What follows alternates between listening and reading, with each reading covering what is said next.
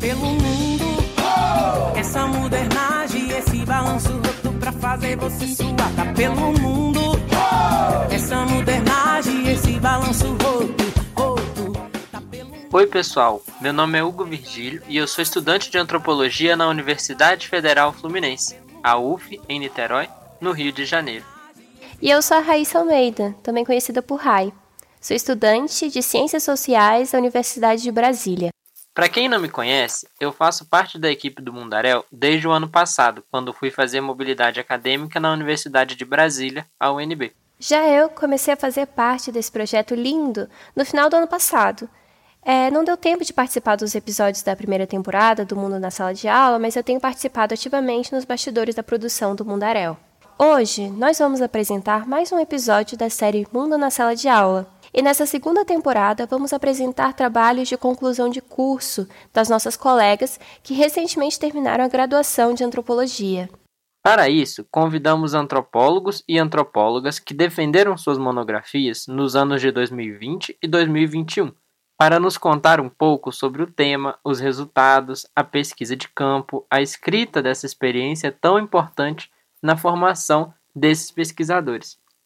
É, são TCCs da UNB e da Unicamp, né, já que o Mundarel e o Mundo na Sala de Aula são fruto de uma parceria entre essas duas universidades. Nós queremos valorizar a antropologia que tem sido produzida já no nível da graduação. No episódio de hoje, vamos conversar com Pedro Ribas, recém-formado da UNB e mestrando na mesma universidade. O título do TCC do Pedro é Festa e Desobediência em Nome da Independência da Catalunha Eventos e Mobilizações do Process. E o orientador do Pedro foi o professor Luiz Eduardo de Lacerda Abril. Vamos conhecer?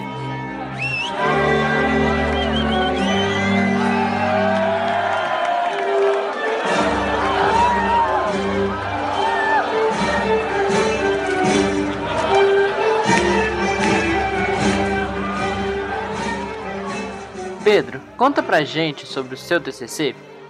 Vamos lá. O meu TCC trata das mobilizações independentistas da Catalunha, mais conhecidas coloquialmente como El Procés. O campo foi em Barcelona, que é a capital da Catalunha. A Catalunha é uma comunidade da Espanha localizada no extremo leste da Península Ibérica.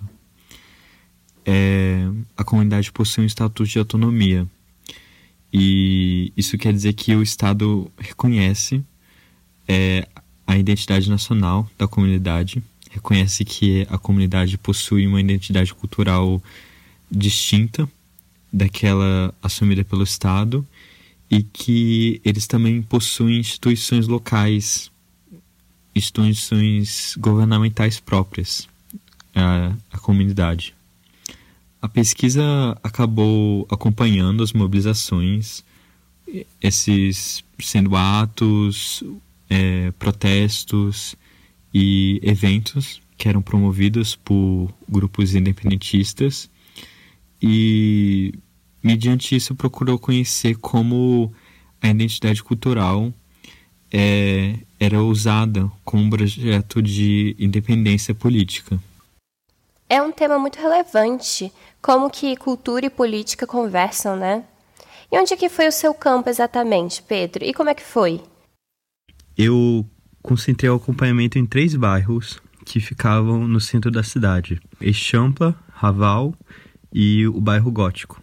É, esses três bairros, entre eles, reuniam instituições do governo local, instituições do governo espanhol e era um, um centro histórico. Então, as, muitas das manifestações eram feitas lá. No começo, eu tentei fazer aqueles acompanhamentos clássicos em que a gente ia e escrevia com o nosso caderno em campo, é, tentava escrever tudo que a gente observava e tudo mais. Não deu certo, não deu certo nem um pouco eu acompanhava justamente manifestações, protestos e eventos às vezes muito grandes, é, eventos culturais e tudo aquilo exigia que eu tivesse que gritar às vezes com as pessoas para eles conseguirem ouvir ou às vezes eu não conseguia parar alguém no meio de uma manifestação para ficar, oi, o que está acontecendo aqui? Então, eu tive que fazer algumas adaptações. Primeiro, é, eu tive que deixar de lado o caderno. E eu comecei a usar o celular como uma forma de anotação. Eu criei um grupo de WhatsApp próprio e, e nesse grupo eu tirava fotos e aí eu mandava para aquele grupo, eu fazia áudios, eu gravava áudios com o que estava acontecendo em volta e mandava para aquele grupo ou fazer uma rápida anotação. A segunda coisa que aconteceu é que não dava para ficar assim só falando, ah, e tal pessoa passou com tal cartaz, e tal pessoa falou aquilo, e tal pessoa fez isso.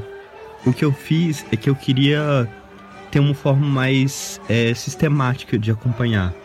Então eu, depois de ter conseguido é, feito amizades lá na universidade onde eu estava estudando, eu, eu comecei a acompanhar pessoas que iam às manifestações a um grupo específico.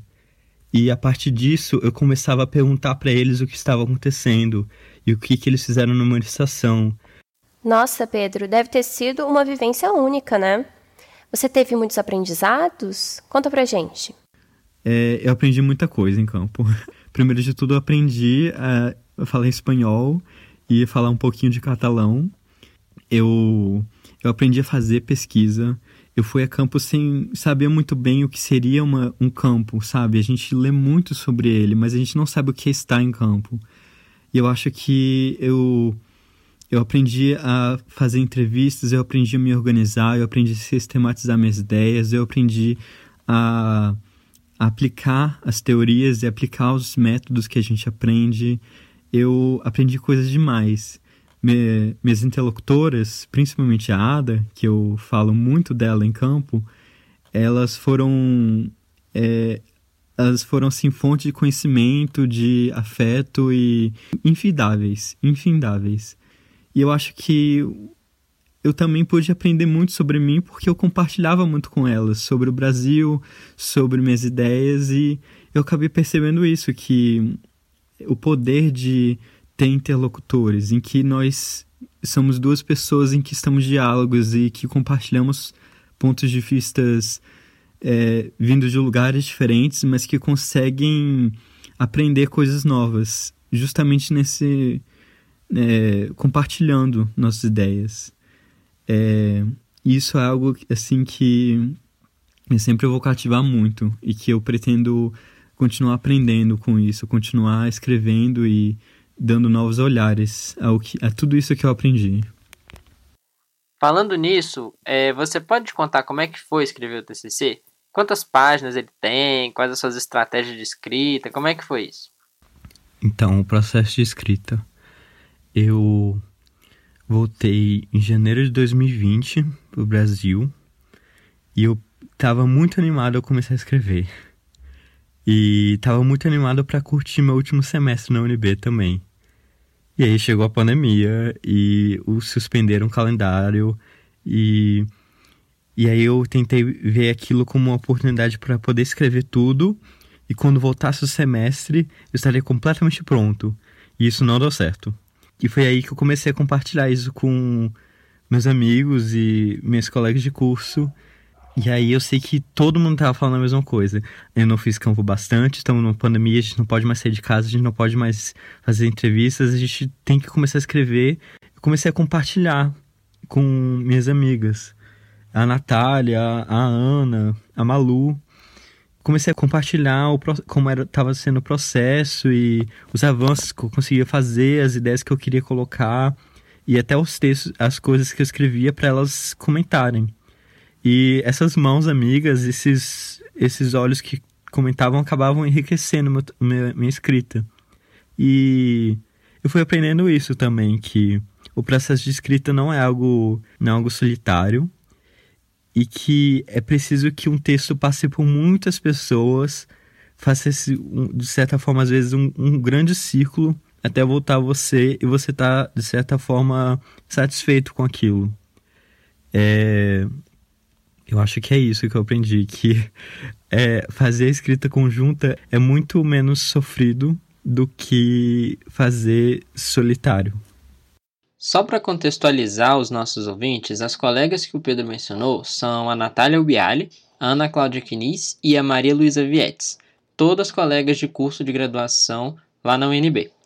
É, mas agora me conta, Pedro, você tem alguma história em campo, alguma coisa que te marcou muito assim? Eu vou contar a história de um dia muito especial para mim. Eu começo o TCC contando é, a história desse dia. Nas, nas minhas últimas semanas em campo, é, a Ada, ela, ela me fez um convite de passar os últimos três dias é, na casa dela.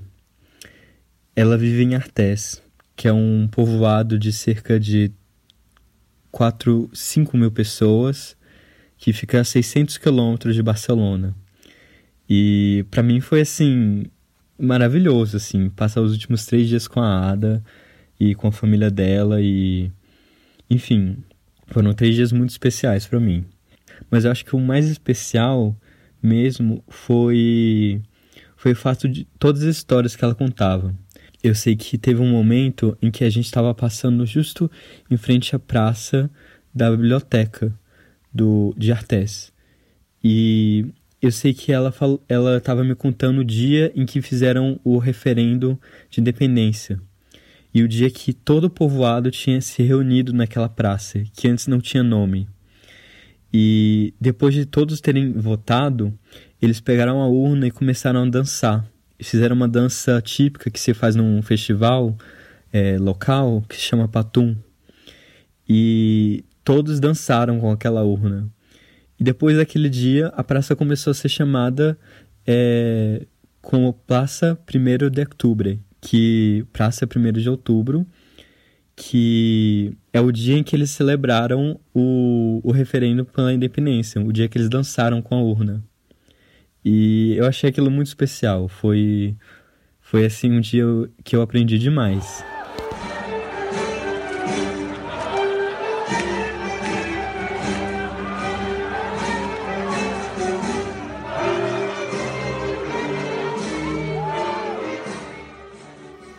Eu adorei saber um pouco mais da pesquisa de campo do Pedro. Pelo que ele contou, é uma experiência única mesmo.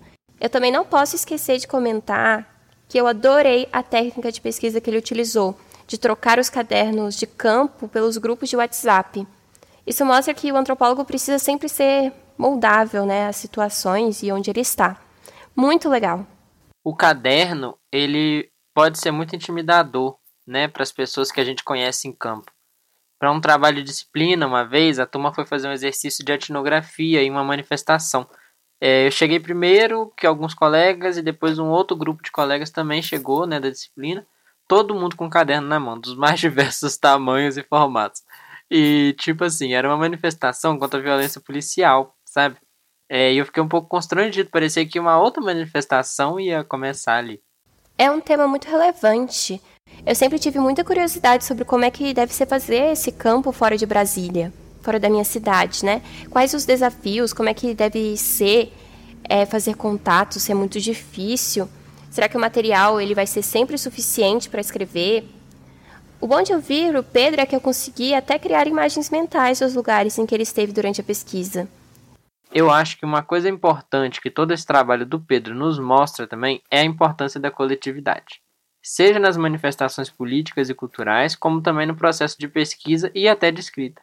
É lindo ver como é que causas sociais mobilizam pessoas, mudam cenários políticos, legislações de países e, da mesma forma, criam laços de amizade, produzem conhecimento e são uma forma de apoio entre nós mesmos, né, de, de conquistar direitos e de produzir antropologia. Bom, e é isso, pessoal. A gente vai terminando por aqui esse episódio. Eu espero que vocês tenham gostado de ouvir sobre a pesquisa do Pedro.